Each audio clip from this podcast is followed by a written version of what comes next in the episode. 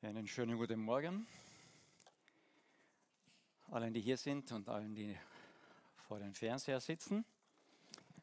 Ähm, nachdem hier die erste Reihe ja fast leer ist, darf ich ein bisschen weiter vorrücken, weil ich muss nachher da hinaufschauen können. Zu Hause sitzen ja alle erste Reihe, aber in den Kirchen ist das ja normalerweise nicht so. Wir haben heute wieder die Fortsetzung von einer Serie im Galaterbrief, wo es um die Frucht des Geistes geht. Es wurde jedes Mal betont, dass das nur eine Frucht ist. Jedes Mal wird über einen Aspekt dieser Frucht ähm, gesprochen. Und ich möchte heute starten mit einem Bild. Ich weiß nicht, ob ich das starten kann oder ob ihr das starten müsst. Ja, na, das ist, bin ich. Äh, mit dem wollte ich nicht starten. Mit dem. Das ist eine Yubari-Melone. Ich weiß nicht, ob jemand die kennt oder zu Hause anpflanzt. Ich nehme an, nicht. Eine Yubari-Melone wird hauptsächlich in Japan, aber auch schon in anderen Teilen der Welt angepflanzt. Und sie wird sehr gehätschelt und gepflegt, dass sie gut wächst. Warum? Diese Frucht gehört zu den teuersten Früchten Sie werden oft die allerersten vor allem dann zu zwei in ein schönes Körbchen oder schöne Schachtel hineingeben, zum Teil versteigert, zum Teil verkauft. Und so eine Schachtel mit zwei Früchten drinnen kostet in etwa Vorschläge, könnt mitbieten, 200 Euro, 500 Euro, 1000 Euro, 10.000, ist ein ganz mutiger.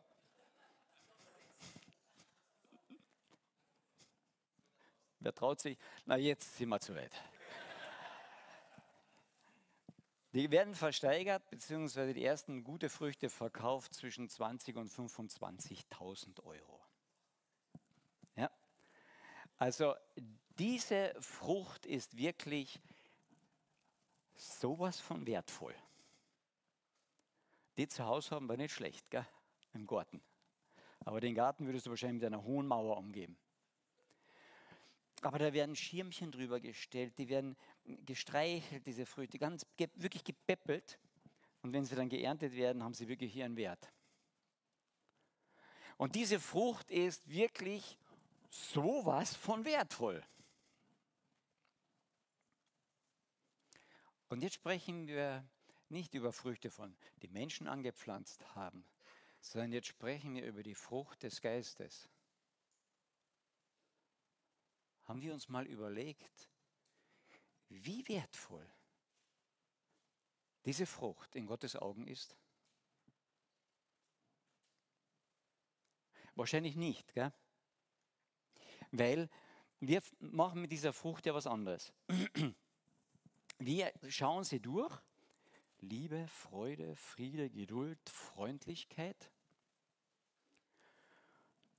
und so weiter. Und dann überlegen wir uns, boah, ja, wie schaut das aus?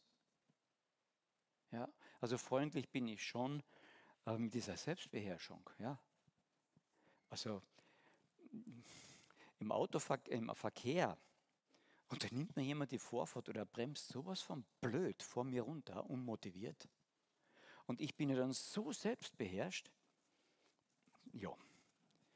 Da habe ich noch ein paar Lücken. Ja? Also jetzt muss ich heimgehen und üben die Selbstbeherrschung. Und genau das steht nicht da. Ich lese dazu Johannes Kapitel 15 vom ersten Vers. Ich bin der Weinstock und mein Vater ist der Weingärtner. Jede Rebe an mir, die nicht Frucht bringt, die nimmt er weg. Und jede, die Frucht bringt, die reinigt er, die peppelt er, dass sie mehr Frucht bringt. Ihr seid schon rein um des Wortes willen, das ich zu euch geredet habe. Bleibt in mir und ich in euch. Wie die Rebe nicht von sich selbst Frucht bringt, also diese eine Sprosse vom Weinstock weg, nicht in sich selbst Frucht bringen kann, sie bleibt denn am Weinstock. Außer sie bleibt an diesem Weinstock. So auch ihr nicht. Ihr bleibt, außer ihr bleibt an mir. Ich bin der Weinstock, ihr seid die Reben. Wer in mir bleibt und ich in ihm, der bringt viel Frucht. Denn getrennt von mir könnt ihr nichts tun. Irgendwas ist mit dieser Frucht, die wir so gerne hätten und bearbeiten, die wir aber nicht tun können. Wir können die Frucht des Geistes nicht machen. Sonst hieße diese Frucht, das ist die Frucht von Karl Helmut, von Sepp, von Fritz, von Susi. Aber es ist die Frucht des Geistes. Ich vergleiche es gerne, diese Frucht des Geistes, wie mit einem Fieberthermometer. Ich habe jetzt ein uraltes, ich weiß nicht, ob sowas überhaupt noch bekannt ist, ja, mit Quecksilber drin und so. Uraltes Fieberthermometer. Heute macht man das ja ins Ohrwaschel hinein. Aber ich bin noch aufgewachsen mit diesem Fieberthermometer. Und wenn meine Mama gedacht hat, ich bin krank, oder wenn ich gedacht habe, ich bin krank, dann habe ich mir dieses Fieberthermometer unter den Arm geklemmt und dann habe ich nachgeschaut. Wie steht es mit mir? Und auf das Fieberthermometer habe ich draufgeschrieben, Frucht des Geistes. Die Frucht des Geistes, wie sie hier aufgezählt ist, ist wie ein Fieberthermometer, das ich mir unter den Arm klemme, um zu sehen, na, wie steht es da bei mir? Wisst ihr, was wir dann oft machen, Blödes? Dann nehmen wir dieses Fieberthermometer, Frucht des Geistes, ah, das haut nicht ganz hin. Und jetzt bearbeiten wir es. Ja, das haben wir früher als Kinder gemacht. Dann klopft man da hinten ein bisschen und hier vorne. Gell? Und dann reibt man hier, damit man doch ein bisschen Fieber hat und zu Hause bleiben kann.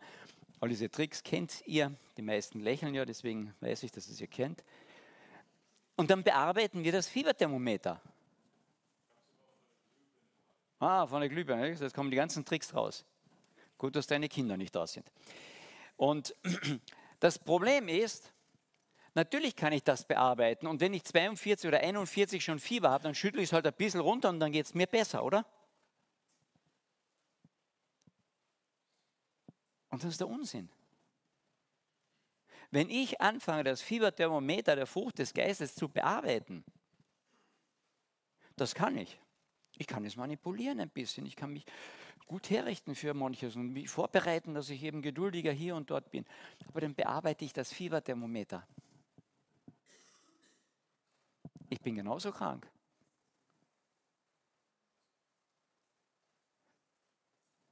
Und darum soll es heute auch ein bisschen gehen. Deswegen werde ich heute auf die Frucht des Geistes Geduld nicht so sehr eingehen. Ich habe einfach nicht die Geduld dafür.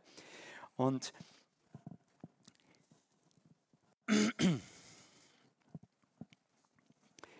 aber ich habe es vorgeschrieben bekommen. Also muss ich mir ein paar Gedanken doch dazu auch machen. Geduld, Langmut. So wird das zum Teil auch übersetzt. Und dieses Wort hier ähm, ist ein interessantes Wort. Also im, Griechischen ist es ziemlich klar, da ist Langmut, Geduld, Ausharren, einen langen Atem haben. Also das kennen wir alle, weil wir es eben nicht haben oder zu wenig haben meistens. Ja? Das wird hier ziemlich oft angezeigt. Geduld, ja. Äh, mit meinen kleinen Kindern hatte ich ja noch fast Geduld aber dann die Teenager. Und heute sind sie noch größer und fragt meine Frau, wie es mit meiner Geduld dort steht. Geduld. Einen langen Atem haben. Im Hebräischen, im Alten Testament, da haben wir ein, ein Wort darüber, dahin, das heißt Arak. Und dieses Wort kommt für sich alleine so eigentlich nicht vor. Und das heißt eigentlich ähm, sich strecken, lang machen. Und es kommt normalerweise vor im Sinne mit dem Wort Nefesh, mit meiner Seele, mit meinem Leben mich lang machen. Boah, das ist ein Bild. Und wir haben ein, ein, ein, ein, äh, Zitat dort, es kommt in den Sprüchen ein paar Mal vor, aber dann auch im Hiob. Es kommt im Alten Testament ganz wenig eigentlich vor. Beim Hiob, wo er sagt, was hat das noch für einen Sinn, dass ich mich und mein Leben lang mache, vor dir noch Geduld habe, weiterzuleben. Es war dafür gescheiter, ich sterbe jetzt, was ihm so schlecht gegangen ist. Und das ist dieses Wort Geduld hat mit meinem ganzen Sein, mit meinem Leben zu tun. Ja, dass ich Langmut, Geduld, Ausharren habe. Und dann merke ich, es haut manchmal hin. Haut das immer hin? Meine Paar sitzen hier, die sitzen ja noch hier, weil sie Geduld haben. Ja. Aber wir merken, und beim letzten Mal mit der Freude und am Anfang mit der Liebe, wir merken so, es ist. Mm. Wisst ihr, und dann habe ich Gespräche mit lang eingesessenen Christen und irgendwie sagen sie dann mal, ich bin nicht ganz sicher, ob das Christsein, also bei mir funktioniert es nicht so ganz. Hat irgendjemand schon mal diesen Gedanken gehabt? Also ihr braucht nicht die Hand jetzt heben, aber ich habe gemerkt, das haben so viele schon gehabt. Es funktioniert nicht so ganz. Und ich denke, eine der Dinge, warum es nicht funktioniert, ist, weil ich immer wieder das Fieberthermometer bearbeite, aber nicht die Krankheit.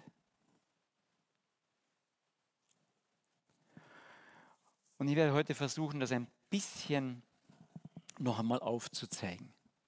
Weil ich an der Geduld, an der Liebe, an der Freude immer wieder merke, es manchmal gelingt es und manchmal nicht. Was ist da los? Die Frucht des Geistes gelingt manchmal und manchmal nicht.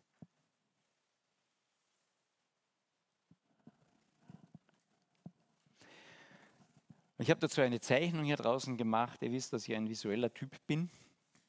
Und habe mal aufgezeichnet, wie, das so, wie so meine Situation ist. Ja, ich möchte Gott kennenlernen. Ich, ich, ich habe von ihm gehört. Ich weiß schon, wenn ich in die Natur hinausschaue, und wir haben das auch gesungen, wenn ich da hineinschaue, dann sehe ich einfach, da ist, da ist jemand dahinter. Das ist kein Zufall. Ja? Und da ist dieser Gott, der ist, der ist perfekt und gut. Und ich stehe irgendwo dazwischen, denke, ja, ich möchte gerne Perfektheit und, und alles gut haben, aber ich habe ein Problem. Ich bin es nicht. Herr, ich weiß ja nicht einmal gescheit, was perfekt und was wirklich gut ist, oft. Und da sagt Gott, kein Problem, kann ich dir zeigen. Ich habe Gebote und Gesetze und Ordnungen gegeben, die habe ich auch dem Mose schon gegeben, ganz früh, damit ihr wisst, wie es ordentlich in dieser Welt und zwischen euch ausschauen sollte. Super, Problem gelöst, oder? Jetzt haben wir ziemlich das gleiche Problem wie am Anfang. Äh, klemme ich mir dieses Gesetzes, ähm, Fieberthermometer unter den Arm und merke, oh, du sollst Gott den Herrn an allererster Stelle stehen. Ja, schon, aber mein Bankkonto, äh, die Kinder und schon beim ersten Gebot merke ich, du sollst keine anderen Götter haben neben mir, wie das bei mir herumschwirrt. Ich kriege die Ordnung Gottes nicht zustande. Und Gott sagt, das ist kein Problem. Wir haben deswegen ja die ganzen Gesetze. Also kommst du unter das Gesetz und wirst entsprechend diesem Gesetz dann verurteilt. Ich bin gerecht. Okay, er ist gerecht. Naja, wir wissen als gute Kirchgänger, Christen ja, das ist ja gerade das Evangelium, dass ich nicht für meine Sünden gerade stehen muss. Gott ist gerecht und deswegen urteilt er nach dem Gesetz. Aber zum Glück nicht mich, sondern Jesus macht diesen Tausch. Er nimmt meine Verurteilung wegen meiner Sünden auf sich und er wird verurteilt, er wird abgeurteilt und das Urteil wird an ihn vollstreckt. Der Gerechtigkeit Gottes ist Genüge getan. Viele von uns, oder die meisten von uns, denke ich, glauben das. Denke zumindest. Einige schauen mich ein bisschen fragend an. Aber das ist, ein, das ist die Todesseite. Dem Gesetz, da wird gestorben, was wird abgeurteilt? Weil ich schaffe es nicht. Ich schaffe das Gesetz nicht. Das ist aber nur der erste Teil des Evangeliums.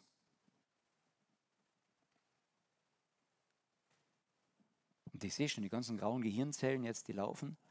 Was ist der zweite Teil des Evangeliums? Wir sind im Galaterbrief und wenn wir den Galaterbrief ein bisschen mehr gelesen haben, dann wissen wir den zweiten Teil des Evangeliums. Der Paulus sagt den Galatern, ihr habt richtig angefangen, ihr habt den Gekreuzigten für euch sich kreuzigen lassen. Ihr glaubt das.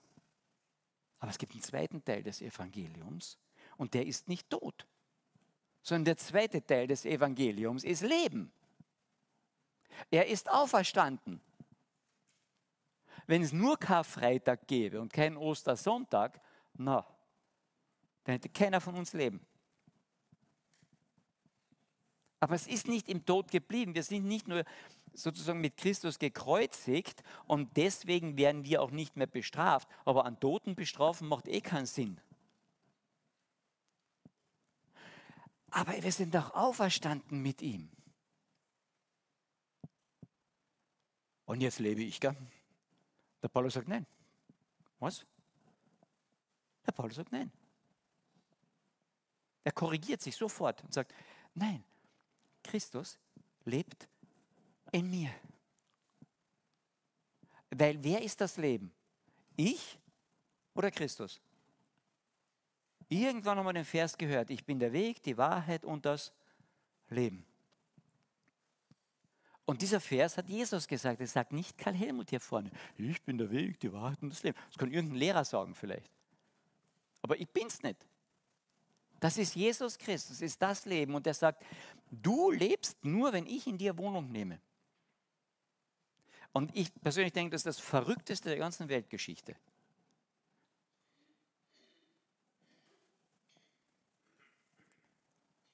Weil weißt du was? Das erste hier, das glauben wir noch. Das ist historisch, das, da vertraue ich drauf. Aber den zweiten Teil des Evangeliums, da haben wir Probleme, es zu glauben.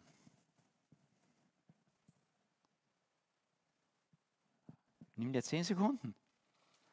Ähm, ich sitze hier, ich glaube den ersten Teil und wenn ich den ersten Teil glaube, dann hat Christus in, der wohnt in mir. Wie soll denn das funktionieren? Und da fängt das an. Wie funktioniert das? Wie funktioniert dann das Christsein? Und dieser zweite Teil des Evangeliums, der macht uns solche Probleme.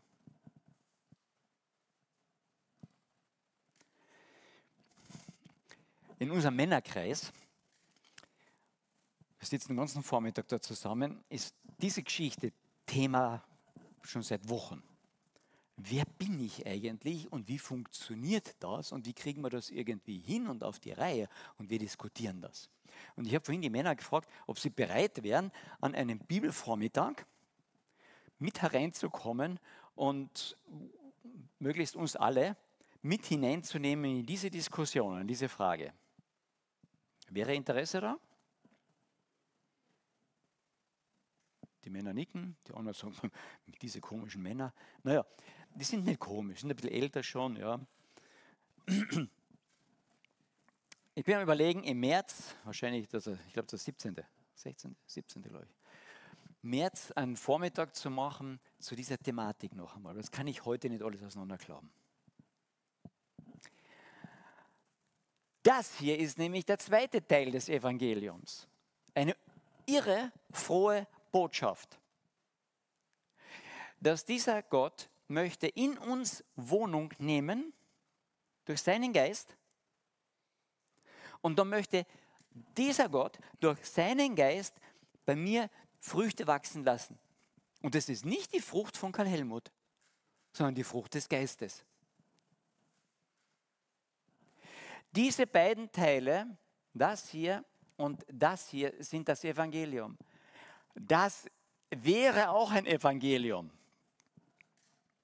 wenn ich es halten könnte. Dann wäre es eine gute Nachricht, dann wäre es der Weg zu Gott. Das Problem ist, ich kann es nicht. Ich kann es von Geburt an nicht. Ich bin in Sünde empfangen. Es ist unmöglich, dass der Mensch das einhält. Wenn jemand anderer Meinung ist, können wir nachher darüber reden. Den mittleren Teil kann ich nicht. Aber der mittlere Teil ist gut. Der ist sehr gut. Probier mal deine Kinder zu erziehen, erziehen ohne den mittleren Teil. Kind, ich bin dir heute nur noch, ab heute nur noch gnädig. Das Kind, das wird sich freuen. Probier einmal eine Gesellschaft zusammenzuhalten ohne diesen mittleren Teil. Jetzt haben wir ein Problem. Wir pervertieren zurzeit diesen ganzen mittleren Teil mit neuen Gesetzen, mit unseren eigenen Geboten und rennen ins Chaos. Das ist so eindeutig wie noch irgendwas. Probier einmal eine Gemeinde zusammenzuhalten ohne den mittleren Teil. Wir haben in unserer Gemeinde keine Regeln. Ja? Ihr könnt sitzen, wo ihr wollt, machen, was ihr wollt. Keine Regeln. Wir sind einander gnädig. Das geht nicht.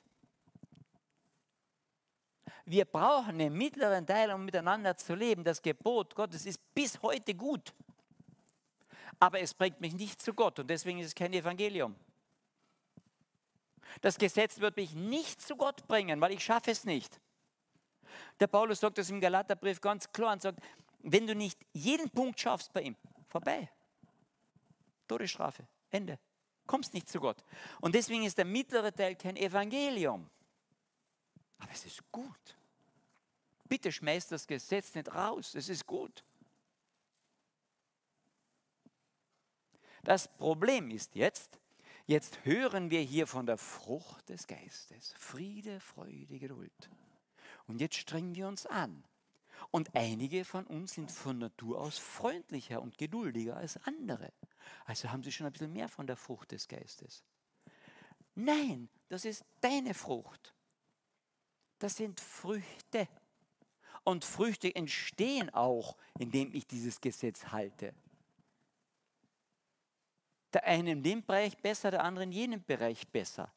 Und das ist gut und das ist nett und Gott hat nichts dagegen. Aber das ist nicht Frucht des Geistes. Alles, alles, was aus deiner eigenen Anstrengung kommt, ist nicht Frucht des Geistes. Probier einmal diesen Apfel, der ist ziemlich runzelig, den mache ich glatt und wieder schön und größer. Ich, ich, kann ihn nicht, ich, kann ihn nicht, ich kann ihn nicht manipulieren in dem Sinne. Ja, ich kann ihn anmalen oder was, aber dann ist kein Apfel mehr. Das ist ein neues Kunstwerk. Ich kann die Frucht des Geistes nicht machen. Wenn du etwas machst und es gelingt, dann ist es nicht Frucht des Geistes, sondern ist es ein, ein Outcome von dem hier. Du hast dich angestrengt, um gut zu sein, um, das, um äh, die Gebote zu halten. Und das ist gut. Aber es reicht nicht für deine Ewigkeit, für deine Gemeinschaft mit Gott. Es ist kein Evangelium, aber es ist gut. Die Bibel sagt sehr viel über Erziehung und all das aus. Ganz viel, das ist okay. Aber die Frucht des Geistes ist was anderes. Die Frucht des Geistes ist wirklich etwas anderes. Aber wenn du die Frucht des Geistes durchgehst, von der Liebe angefangen bis zur Selbstbeherrschung, wirst du, wenn du sie genau durchgehst, auf etwas draufkommen. Es ist eine Beschreibung von Jesus Christus.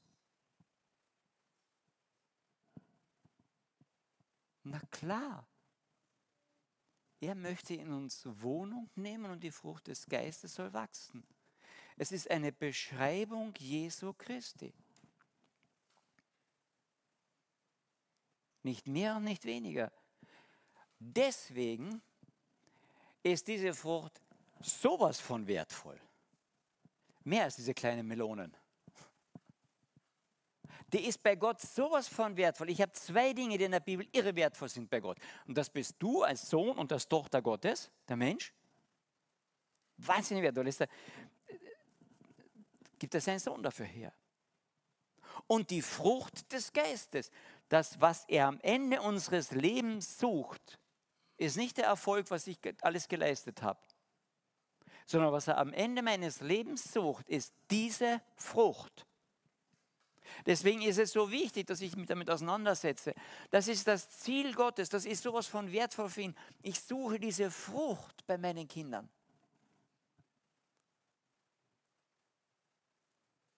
Deswegen ist diese Frucht so wichtig, dass die wächst bei uns. Wie wächst sie? Haben wir schon gehört heute. ich bin der wahre Weinstock und mein Vater ist der Weingärtner. Nicht der Raffi ist der Weingärtner, ja? Nicht der Karl Helmut. Ich bin der wahre Weingärtner, mein Vater ist der Weingärtner und jede Rebe, das sind jetzt wir. Jede Rebe an mir, die nicht Frucht bringt, die nimmt er weg, die ist unnütz. Kann sein, dass du zu früh stirbst. Und jeder, die Frucht bringt, die reinigt er. Der Raffi oder der Karl Helmut? Nein, wer ist der Weingärtner? Jesus, Gott, der Vater. Jede Frucht, ah, jede Rebe, die Frucht bringt, die reinigt er, damit sie noch mehr, noch bessere Frucht bringt. Das ist für ihn so was Wertvolles für Gott. Bleibt in mir und ich in euch, wie die Rebe nicht von sich selbst Frucht bringen kann, außer sie bleibt am Weinstock. So auch nicht ihr. Ihr könnt nicht aus euch selbst Frucht bringen. Das, was ihr nette seid, hieraus Frucht ist Früchte, das ist, das ist okay. Aber aus euch selbst diese Frucht, Friede, Freude, Liebe, Geduld zu bringen, geht nicht. Steht hier ganz klar.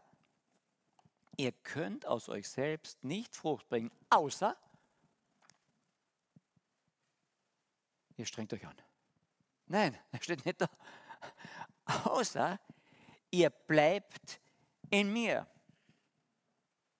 Und dann wiederholt das zum dritten Mal. Ich meine, wenn man in, in, in, drei, in zwei Sätzen oder drei Sätzen dreimal das gleiche wiederholt, also wenn ein Lehrer das macht, dann ist es normalerweise wichtig. Oder? Und Jesus macht das jetzt. Er wiederholt das zum dritten Mal. Ich bin der Weinstock, ihr seid die Reben. Wer in mir bleibt und ich in ihm, der bringt viel Frucht. Denn getrennt von mir könnt ihr nichts tun. Mindestens dreimal in diesen paar Versen wiederholt Jesus das. Er sagt, die Frucht, das ist das Ziel meines Vaters. Das ist der Weingärtner. Und der Weingärtner tut alles, damit gute, tolle, wertvolle Frucht entsteht. Der Weingärtner. Und die Rebe, die steht da und die schwitzt und die tut ihren Frucht bearbeiten. Nein, das kann sie nicht. Hast du jemals einen Apfelbaum draußen gesehen, der sagt, uh, da haben wir einen verkrüppelten Apfel und dann gehen alle Zweige rundherum und dann manipulieren sie diesen Apfel. Macht er nicht, kann er nicht. Da kann nur der Weingärtner dran arbeiten, äh, der Gärtner daran arbeiten und dass diese Ranke gut am Baum und dann im Boden und in den Wurzeln verwurzelt ist. Alles andere passiert.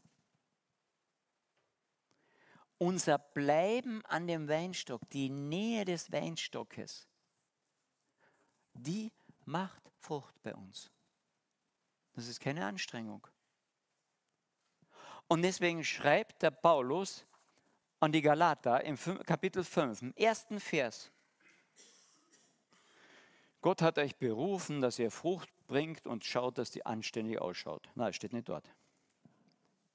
Für die Freiheit hat Christus uns frei gemacht.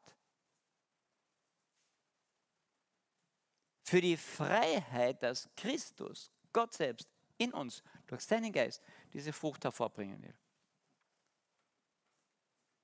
Unsere Gefangenschaft ist, am Weinstock zu bleiben wenn wir die Freiheit, diese Gefangenschaft loslassen, ganz frei sein wollen, selbst Wurzeln machen, dann werden wir in diesem Jahr am Weinstock keine, keine Früchte sehen an dieser Rebe. Man vermehrt die Reben so, kann man machen, absenken. Ja. Und dann im nächsten Jahr neu einpflanzen und so weiter. Das geht. Aber eine Rebe, die ist so lang, die werden so lang, ewig lang, die können in einem Jahr mehrere Meter wachsen. Ja? Und dann kommt sie auf den Boden und macht selbst ihre Wurzeln. Diese Rebe daraus wird in dem Jahr keine Frucht tragen. Bleibt am Weinstock, lasst euch zuschneiden, damit ihr ja nicht auf die Idee kommt, selbst die Wurzeln zu machen, nämlich, dass ihr geistliche Frucht hier herausbringt, geht nicht. Bleibt am Weinstock, lasst euch zuschneiden von diesem Herrn. Und das ist in diesem Wort bleiben. Am Anfang war das Wort und das Wort war bei Gott und Gott war das Wort und durch das Wort hat er alles geschaffen. Wenn ich meine Wurzeln in diesem Wort drinnen bleibe, dann bleibe ich am Weinstock. Wenn ich die Nähe Gottes suche, die Nähe Jesus suche, dann bleibe ich am Weinstock. Und dann passiert Frucht. Die Galater haben gedacht, das müssen sie alles jetzt hervorbringen, weil die, ein paar Juden dort gewesen waren, die ihnen das gezeigt haben, gesagt haben, dass es so ist. Und Paulus sagt, ihr spinnt, das ist kein Evangelium. Wenn ihr wieder das machen wollt, um Frucht dort zu bringen, das ist kein Evangelium, sagt er. Unsinn. Es gibt keinen Brief von Paulus, der so boah, also mit Power am Anfang geschrieben wird, wo er sagt, er sei verflucht. Er, er spinnt ja, sagt er. Das Evangelium besteht aus diesem Teil. Er hat alles für uns getan.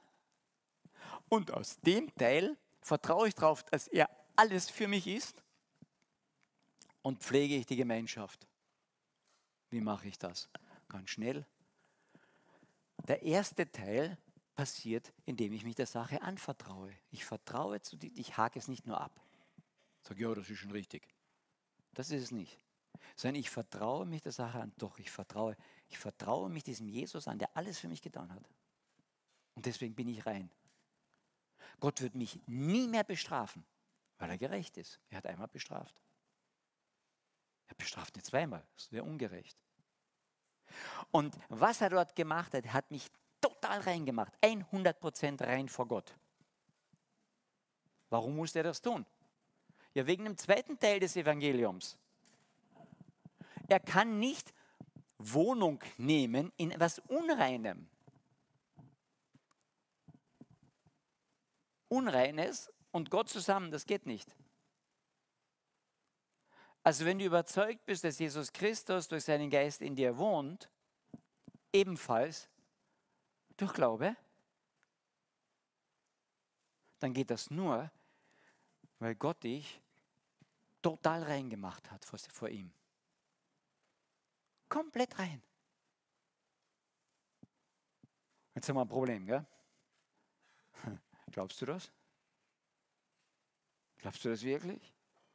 Meine Güte, und dann schaut man in den Spiegel und denkt, das kann doch nicht möglich sein. Das funktioniert nicht ganz. Doch, bei Gott funktioniert es. Glaubst du das? Und jetzt merken wir, jetzt sitzen wir in einem Prozess drin, in einem Glaubensprozess. Und über den könnte man viel reden an einem Bibelvormittag. Ich habe nicht die Zeit heute dazu, das alles durchzugehen. Was ich aber noch einmal in den Mittelpunkt stellen möchte, darüber konnte ja lange diskutieren und auch noch reden. Aber was ich noch einmal in den Mittelpunkt stellen möchte, ist, dass diese, diese Dinge vom Evangelium nur durch den Glauben, durch das Vertrauen in die Sache mir angerechnet werden und durch keine einzige Tat. Ich kann nichts dazu beitragen. Kann ich nicht. Ich kann dem nur mich anvertrauen und ich kann die Gemeinschaft mit dem Weinstock pflegen. Bodelschwing hat einmal gesagt, es ist unmöglich, in die Sonne zu schauen, ohne dass dein Angesicht hell wird. Wenn du in die Sonne schaust, wird dein Angesicht hell. Wenn du am Weinstock bleibst, dann wirst du Frucht bringen. Und du merkst man schon, na, das funktioniert doch nicht. Glaubst du dem Wort Gottes oder nicht? Ich bin der Weinstock, ihr seid die Reben. Wer an mir bleibt, der bringt viel Frucht. Wenn du das jetzt reinklemmst und du merkst, mit der Frucht schaut das nicht so gut aus, dann bitte nimm nicht die Frucht her und arbeite jetzt an deiner Geduld und an deiner Liebe und an all dem. Es geht nicht. Es ist unsinnig. Oder du solltest ein bisschen, ein bisschen manipulieren hier, ja? Ein bisschen runterklopfen wieder, Fieber. Das geht nicht. Bleib am Weinstock. Warum? Weil die Beschreibung der Frucht ist eine Beschreibung von Jesus Christus. Und wenn du in die Sonne, in das Licht Jesus Christus anschaust, dann wirst du von ihm geprägt werden. Frucht des Geistes. Weil er ist das. Und ich möchte als Abschluss das vorlesen. Liebe. Johannes 15, Vers 9. wie der Vater mich geliebt hat, habe ich auch euch geliebt. Er ist die Liebe. Bleibt in meiner Liebe. Frucht des Geistes ist doch Liebe, oder? Wer ist die Urliebe? Jesus Christus. Freude. Psalm 16. Du tust mir kund, den Weg zum Leben vor dir ist Freude die Fülle und Wonne zu deiner Rechten ewiglich. Die Freude ist bei Gott. Friede. Der Beistand aber, der Heilige Geist, den der Vater senden wird in meinem Namen, der wird euch alles lehren und euch in alles erinnern, was ich euch gesagt habe. Frieden lasse ich euch, meinen Frieden gebe ich euch, nicht wie die Welt gibt, gebe ich. Euer Herz werde nicht bestürzt, seid nicht furchtsam. Meinen Frieden gebe ich euch.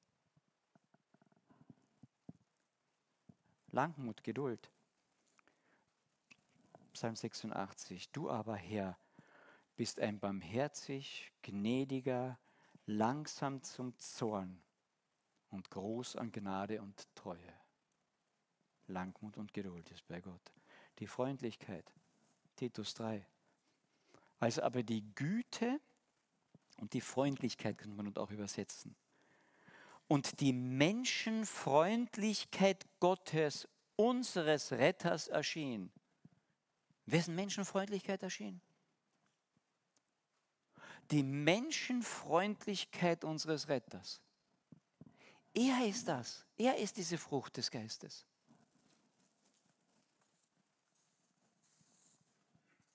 Güte. Gleiche Vers, Titus 3. Als aber die Güte und die Menschenfreundlichkeit unseres Retters erschien. Wessen Güte? Die Güte Jesu Christi. Die Treue Psalm 86. Du aber, Herr, bist barmherzig und gnädig, bist ein gnädiger Gott, langsam zum Zorn, groß an Gnade und Treue. Sanftmut, Geduld. Nehmt auf euch mein Joch, lernt von mir, denn ich bin sanftmütig und von Herzen demütig. Und ihr werdet Ruhe finden für eure Seelen. Wer ist der Sanftmütige? Jesus Christus. Wenn ich an diesem Weinstock bleibe, dann wird das abfärben, diese Frucht. Bleib dran. Selbstbeherrschung. Hm. Als Jesus, als er geschmäht wurde, hat er nicht wieder geschmäht. Na, der hätte wirklich was zurücksagen können. Leidend hat er nicht gedroht, sondern sich dem übergeben, der gerecht richtet. Er hat sich seinem Vater tief anvertraut. Sanftmütig. Das alles ist Jesus Christus. Und deswegen müssen wir am Weinstock bleiben. Pflegt das. Pflegt diese Gemeinschaft. Die ersten Christen, die trafen sich täglich, um darüber zu reden, zu diskutieren, nachzudenken, zu beten. Wow, und die waren wie Dynamit im römischen Reich.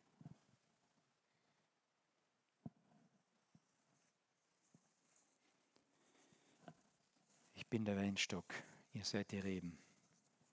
Wer in mir bleibt, bringt viel Frucht.